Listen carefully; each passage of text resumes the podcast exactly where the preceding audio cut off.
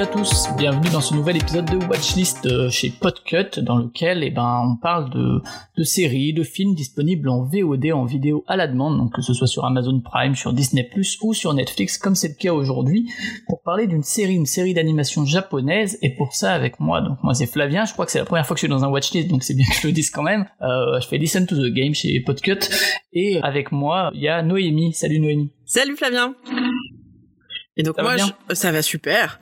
Et moi, je m'occupe du podcast So It Is chez euh, Podcut aussi. C'est ça, c'est ça, c'est ça. Et donc aujourd'hui, on va parler d'une série d'animation japonaise qui s'appelle Food Wars. Donc les guerres de nourriture, c'est un peu le top chef, mais en série d'animation japonaise. C'est une série qui a une adaptation d'abord d'un manga qui est écrit par euh, Yuto Tsukuda et euh, qui est terminé par ailleurs. Ce manga, il date depuis euh, pas mal d'années. Il y a 36, 36 volumes, je crois. Et alors moi, j'ai pas lu le manga. Je crois que toi non plus.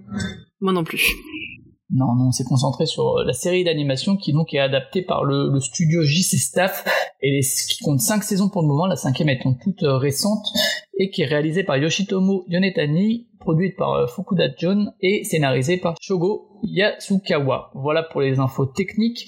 Et donc si on en parle, c'est parce que euh, il y a les deux premières saisons qui sont disponibles sur Netflix, c'est ça Noémie? C'est complètement ça. Donc les deux premières saisons euh, avec par le même nombre d'épisodes, je crois que la saison 2 est euh, un poil plus longue. Mm. Et euh, moi je suis tombée dessus parce que je cherchais quelque chose à regarder pendant le confinement avec mon copain qui lui regardait beaucoup d'animés et moi qui aimais beaucoup la cuisine. Donc je me suis dit OK, il y a un truc qui va pouvoir coller, c'est Food Wars. Et alors pour un premier animé, Food c'est surprenant Hein, on plonge la tête la première dans des codes culturels qu'on n'a pas forcément, euh, notamment sur la question de la nudité des, jeunes filles, qui moi m'a un peu surprise. Mais euh, finalement, on se prend sacrément au jeu et au suspense euh, qui est lié à la, à la mécanique du récit, hein, puisque donc Food Wars, c'est l'histoire de Soma, qui est un, jeune cuisinier qui se retrouve dans une très grande école de cuisine.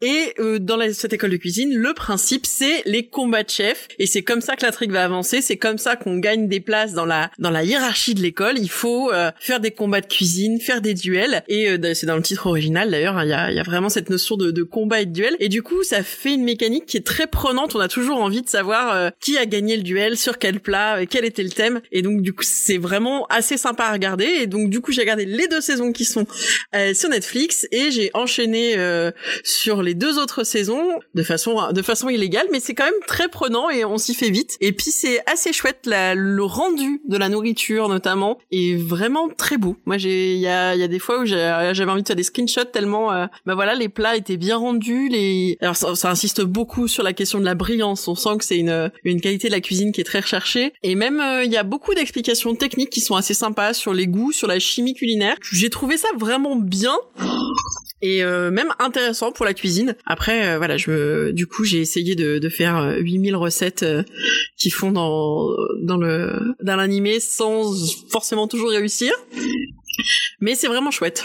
Ouais, moi, moi j'ai vu les trois premières saisons. Alors là, je crois que c'est la cinquième qui, qui est actuellement diffusée ou qui vient d'être diffusée. C'est diffusé en, en, français chez Crunchyroll, si jamais, et, euh, et en DVD chez, chez Kazé. Mais euh, moi, ouais, donc les trois premières saisons, alors ça, ça date un peu plus, c'est pour ça que je prends la place de l'animateur ici. Et euh, alors j'avais déjà vu des animés, notamment les Hunter x Hunter, euh, et puis plus jeunes, les Bleach et compagnie. Donc en fait, toute la tout ce qui est, euh, disons, la représentation effectivement de la femme et compagnie, euh, c'est quelque chose avec lequel j'étais sans doute plus familier que toi, même si, euh, bah voilà, quand on est habitué effectivement, mais c'est une représentation, disons, qui, qui confère à l'orgasme culinaire en fait et qui est représentée directement par un orgasme souvent féminin, même si les hommes aussi parfois se retrouvent nus.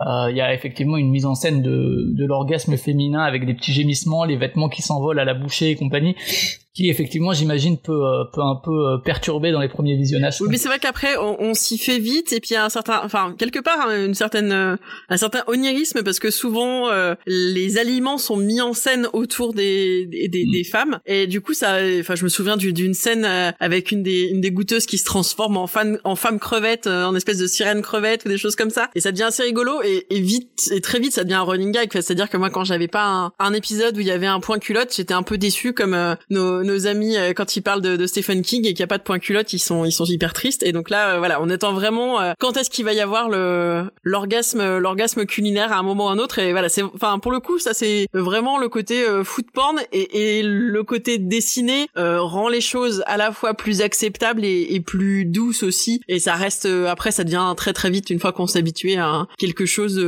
quasiment d'humoristique. Et la question de la nudité dans la dans la série est quand même euh, enfin j'ai trouvé qu'il y, y, a un personnage masculin notamment qui est toujours nu. Et donc du coup c'est on sent pas une, une objectification des femmes. Alors si elles ont des immenses poitrines ça c'est il y a du gros boops un peu partout. Voilà ça fait partie du jeu. C'est ça. Donc euh, donc il y a du boops. Mais euh, voilà c'est vrai que finalement après la question bah, des femmes et du pouvoir des femmes est, est bien représentée. C'est des c'est des jeunes filles qui sont là qui en veulent qui ont des caractères différents. Mais voilà elles sont il y a quand même beaucoup beaucoup de filles dans ce dans cet animé, ce qui, ce qui, bah voilà, elles sont toutes un peu autour de Soma, mais je trouve que c'est assez intéressant parce qu'en plus, là, j'étais surprise et peut-être même un peu frustrée. Mon petit côté fleur bleue a été, euh, a été, oui, euh, un peu peiné, parce qu'il n'y a pas du tout d'histoire de cœur. Euh, on reste sur des relations de d'élèves entre eux, euh, sans forcément qu'il y ait du tout de voilà de love interest ou quoi, alors que ça aurait pu être fait. Et ça, c'est assez intéressant. On a euh, voilà à la fois une nudité hyper crue et des filles très très bien gaulées où on, on a des plans des plans seins, des plans fesses très régulièrement, mais en même temps, il n'y a pas du tout d'histoire d'amour. Ouais. Alors par contre, après, c'est toute une représentation. En fait, c'est quand même destiné à un public relativement jeune, ce genre de série, puisque en fait, ce qui est intéressant aussi dans Food Wars, moi je trouve,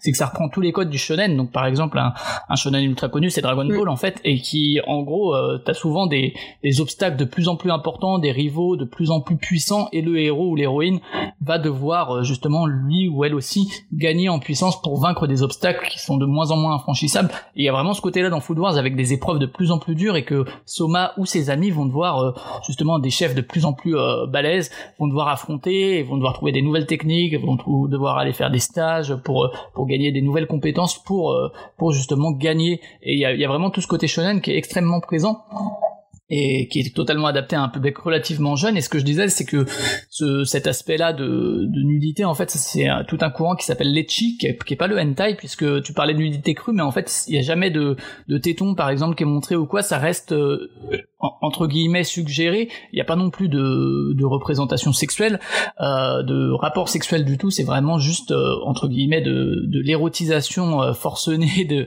des personnages, quoi. Mais c'est vraiment tout un courant qui existe dans l'animation japonaise ou dans, les mangas, quoi, et qui, qui va jamais jusqu'en hentai parce que encore une fois, c'est quand même destiné à l'adolescent, à l'adolescent ou l'adolescente japonaise, surtout l'adolescent dans le cas des shonen, quoi.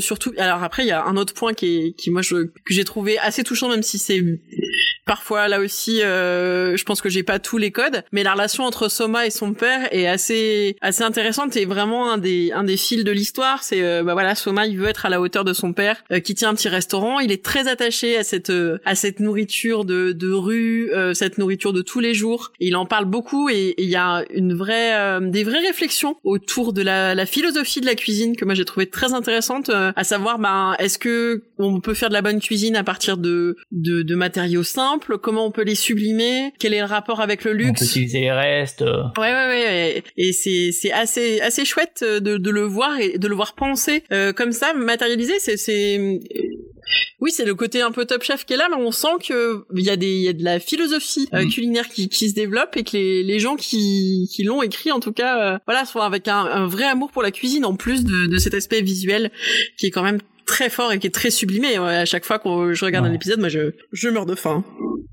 Ah ouais, bah pareil, pour le coup, euh, c'est vrai que bah c'est vrai que c'est un peu le top chef de, de l'anime, on l'a dit plusieurs fois, mais c'est vrai que moi ça me donne super faim parce que effectivement t'as à la fois déjà le dessin et puis toute la mise en scène de la façon dont les plats sont faits et puis de effectivement la dégustation, c'est euh, c'est effectivement une série qui donne très faim, qui donne des envies en fait de cuisine aussi, euh, mine de rien, c'est ce que tu disais au début, ça donne envie d'essayer des choses quoi et et c'est pas que de la cuisine japonaise puisque comme tu l'as dit, il y a vraiment une une orientation mm. de la cuisine aussi autour du monde, puisque dans, dans l'école il y a aussi, euh, je crois, c'est un Italien qui vient, euh, euh, et donc il y, a, il y, a, toute cette inspiration là qui fait que c'est assez assez intéressant. Et d'ailleurs, je trouve que, je sais pas ce que t'en penses, mais je trouve qu'il y a pas vraiment de personnages super faibles. Je veux dire que ce soit Akira, que alors moi, encore une fois, j'ai vu que les trois premières saisons, mais la troisième étant un peu différente d'ailleurs des deux premières dans, dans l'optique, je trouve mais euh, les, les, personnages ont tous des enfin tu vois il y a Soma qui est le héros mais aucun est vraiment laissé pour compte ou mis de côté je trouve pas du tout c'est pour ça que j'ai vraiment ressenti cet effet de bande et en plus, ça, ça s'entraîne de plus en plus autour mm. des saisons. Ils apprennent des techniques des uns des autres, ils ont besoin des autres euh, pour gagner, pour apprendre et, et c'est ça c'est c'est beau, c'est bien, c'est vrai que c'est bien traité et tous les personnages. Alors au début, il y avait vraiment, tu ressentais les grands méchants, euh, dont justement les frères Aldini. On se disait voilà, ça va mal tourner. Et en fait, pas du tout. Il y a une vraie une vraie fraternité autour d'un point qui les réunit, qui est la nourriture. Et ce que tu disais sur le fait que ça soit pas focalisé sur la cuisine japonaise, il y a quand même beaucoup de choses autour des cuisines, soit françaises, françaises, européennes et même d'Amérique du Sud dans la dans la cinquième saison, qui sont assez intéressants où on découvre des choses. Alors après, moi, sur ce qui est de la réalisation des cuisines, du coup, euh, comme j'étais un peu dans une phase euh, à me dire mon Dieu, Food Wars c'est trop bien, je, je suis passée sur le versant YouTube de la Force et j'ai regardé les vidéos de Gastrono Geek euh, sur la question de, de Soma où il a quand même pas mal de, de films, de d'épisodes où il fait la cuisine de Soma, dont, dont l'omelette soufflée, des choses comme ça. Donc on sent que ça donne des envies aussi de, de, de faire la cuisine. Et alors si vous voulez, ouais bah c'est rigolo. J'avais aussi fait ça. J'avais cherché les recettes de Food Wars, tu vois. Et il y a, y a plein de sites en fait qui recensent et qui donnent des conseils et tout. Donc, euh, donc, voilà, mais ouais, moi, je, comme dit, j'avais laissé à la saison 3, il faudrait que je regarde la suite parce que ça, m'a donné envie là de faire effectivement ce petit épisode euh, avec toi et c'est vraiment une série que je recommande à la fois pour la cuisine et puis même pour le rythme, pour le, les personnages et tout, c'est vraiment un truc assez réussi, je trouve. Oui, en 25 minutes, euh, un épisode est fait, c'est vraiment bien et sympa et regardable, je pense même par des par des ados aussi. Voilà, quand on a passé cet aspect de la nudité, voilà, je pense que ça, ça peut donner des envies de cuisine aussi à des jeunes et c'est bien foutu et pas trop malsain justement sur le côté euh, concurrence à outrance. Euh, la morale, elle est plutôt du côté de ben oui mais non, euh, tes, tes, tes faiblesses vont faire tes forces ou des choses comme ça. Donc c'est. Okay, je sais pas si tu veux rajouter quelque chose sur Food Wars. On a fait un bon petit tour d'horizon, je pense. Il faut juste le regarder et ensuite faire la cuisine. Voilà, c'est ça. Mais n'hésitez pas à mettre en commentaire ou sur les réseaux sociaux les plats que vous avez fait en regardant Food Wars euh, avec un hashtag Food Wars Watchlist. Voilà, c'est le défi Food Wars Watchlist. Eh ben merci Noémie en tout, cas pour euh, cette présentation de Food Wars. Donc on répète, les deux premières saisons sont sur Netflix et ça donne un très bon aperçu de ce qu'est la, la, série hein, de toute façon. Donc euh, si vous aimez pas avec ces deux saisons, vous aimerez sans doute pas par la suite quoi. et donc bah toi on te retrouve, tu l'as dit sur euh, So 80 le podcast. Hmm. Moi, c'est sur Listen to the Game, et puis vous pouvez retrouver Podcut bah, sur les réseaux sociaux, sur vos applis de podcast, et on a également un petit Patreon si vous voulez mettre la main à la poche. C'est ça qu'on dit, la main à la poche. On peut même dire la main à la patte pour Food Wars. Merci encore, Noémie, et à une prochaine. Ciao. Merci Flavien, à la prochaine. Au revoir à tous.